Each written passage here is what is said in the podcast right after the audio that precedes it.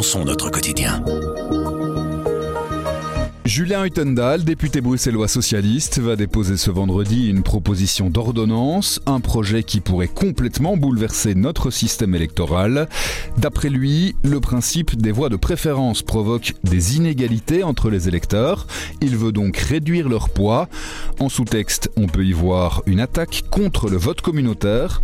Pour comprendre ce qu'il y a dans ce texte et ce qu'on entend par vote communautaire, on a réuni Maxime Biermet du service politique et Fanny Declercq du service Forum. Je m'appelle Pierre Fagnard et vous écoutez Le Grand Angle du Soir.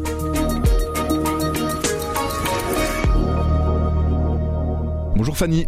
Bonjour Pierre. Bonjour Maxime. Bonjour. Maxime, elle contient quoi cette proposition d'ordonnance que va déposer Julien Huttendal Alors c'est un peu technique, mais c'est pas si compliqué que ça. Maintenant, quand vous votez à Bruxelles, vous pouvez soit cocher la case tout en haut de la liste des candidats, soit voter pour un ou plusieurs candidats parce que vous les connaissez, parce que vous aimez bien leur nom, pour la raison que, que vous voulez. Lui trouve ça un petit peu injuste et inégal puisque si vous ne votez que pour euh, le candidat tout en haut, vous votez donc une fois, vous donnez une voix. Mais si vous votez pour 10 personnes dans la liste, ce qui est possible, voire même plus, il y a moyen de voter jusque 40 fois euh, eh bien alors vous donnez 40 voix. Et il trouve ça un peu inégalitaire. Et donc il voudrait que on divise le nombre de voix que vous avez donné pour que ça fasse 1. Donc par exemple, si vous avez voté 10 fois, on va diviser par 10 et chaque personne pour laquelle vous avez voté recevra 0,1 voix au niveau des voix de préférence qui peuvent donc faire monter quelqu'un dans la liste euh, électorale et donc lui faire décrocher un poste de, député. Un petit rappel sur qui est Julien Huttendal Alors Julien Huttendal, c'est un député socialiste, un jeune député socialiste. Il est aussi avocat dans la vie. Il euh, donc siège au Parlement bruxellois. Et donc il est un petit peu à la marge de son,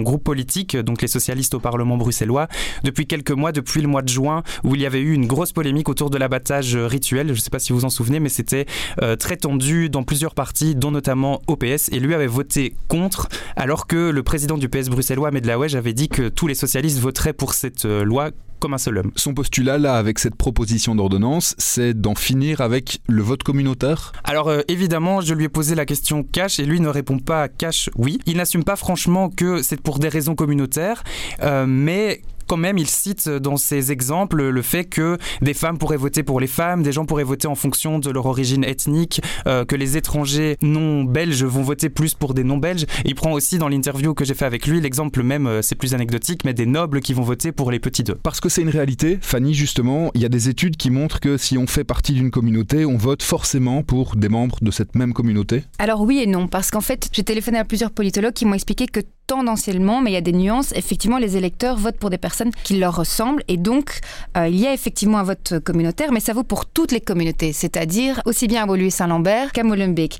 La plupart des votes sont des votes communautaires et il y a une réalité euh, sociologique euh, qui n'est pas propre à Bruxelles, où effectivement le vote est une, forme d'affirmation communautaire dans une certaine mesure. Par exemple, un des politologues, Pascal Debitte, m'expliquait l'exemple d'écolo, où il y a une forme d'affirmation communautaire de genre chez écolo, c'est-à-dire qu'il y a plus de femmes qui votent dans les listes écolo et il y a plus de personnes, femmes ou hommes, qui votent pour des femmes sur les listes écolo. À côté de ça, il faut aussi comprendre qu'il y a une logique euh, familiale dans le vote, c'est-à-dire qu'on vote pour une personne qui nous ressemble parce qu'on aime, on apprécie son parti, euh, pour sa réputation. Mais en fait, il faut comprendre qu'en anthropologie euh, politique, une personne en fait qui est orphelin et enfant unique a moins de chances d'être élue qu'une personne qui a une famille euh, très grande, très nombreuse, unie, avec une grande cohésion euh, sociale, qui a une logique de clan. Et ça, ça se vérifie évidemment dès lors qu'en fait, il se fait qu'à Bruxelles, et eh bien au sein de certaines minorités non belges, par exemple des minorités turques et marocaines, et eh bien cette logique-là est la plus forte, d'autant plus dans une élection qui est euh, localisée. Là, il y a aussi un exemple qui revient assez régulièrement, c'est l'épisode qu'on appelle l'épisode du stem block dans les années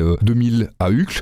Il s'est passé quoi? Qu'est-ce qu'on entend par stem block Alors le stem block, qui n'est donc pas une gazelle d'Afrique, c'est en fait un système de vote collectif. On n'est plus du tout ici dans le comportement électoral individuel, on est vraiment dans une stratégie, une technique euh, qui est typiquement euh, bruxelloise de vote, où en fait certains candidats vont appeler en fait à voter pour certains candidats sur une liste parce qu'en fait, eh bien, ils correspondent à une tendance, une tendance par exemple catholique ou laïque, flamande francophone, ou par exemple, eh bien, c'était le cas à dans les années 2000, quand il y avait des listes PRL, il y avait clairement des candidats libéraux qui donnaient en fait, euh, distribuaient des prospectus en indiquant quels étaient les candidats libéraux sur cette liste et des candidats FDF qui faisaient diffuser euh, auprès des électeurs euh, la liste des candidats FDF sur cette liste. Mais là-dedans, on est dans le, dans le STEM block, le vote collectif, on est vraiment dans une logique de vote qui est en fait coordonnée pour exprimer des voix de préférence pour des candidats.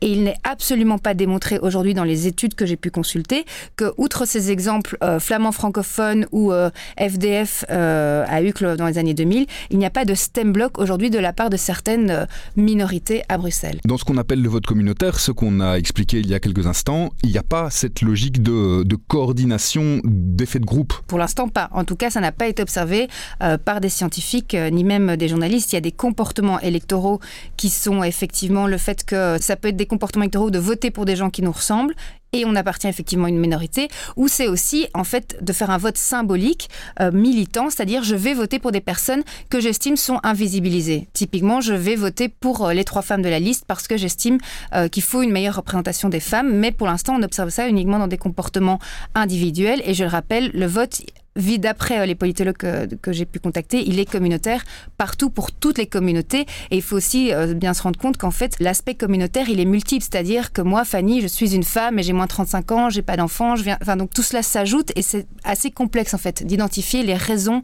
les, les motivations du vote d'une personne. Maxime, qui va soutenir cette euh, proposition déposée par Julien Huttendal Parce que tous les partis font d'une certaine manière du vote communautaire et donc c'est se tirer d'une balle dans le pied pour tous. C'est là que ça devient euh, un petit peu piquant proposition de Julien Huttendal, puisqu'il a signé cette proposition d'ordonnance, euh, co-signé cette proposition avec Vincent De Wolf, qui est un député MR, et une autre députée MR, euh, Viviane Teitelbaum, qui sont donc deux représentants de l'opposition.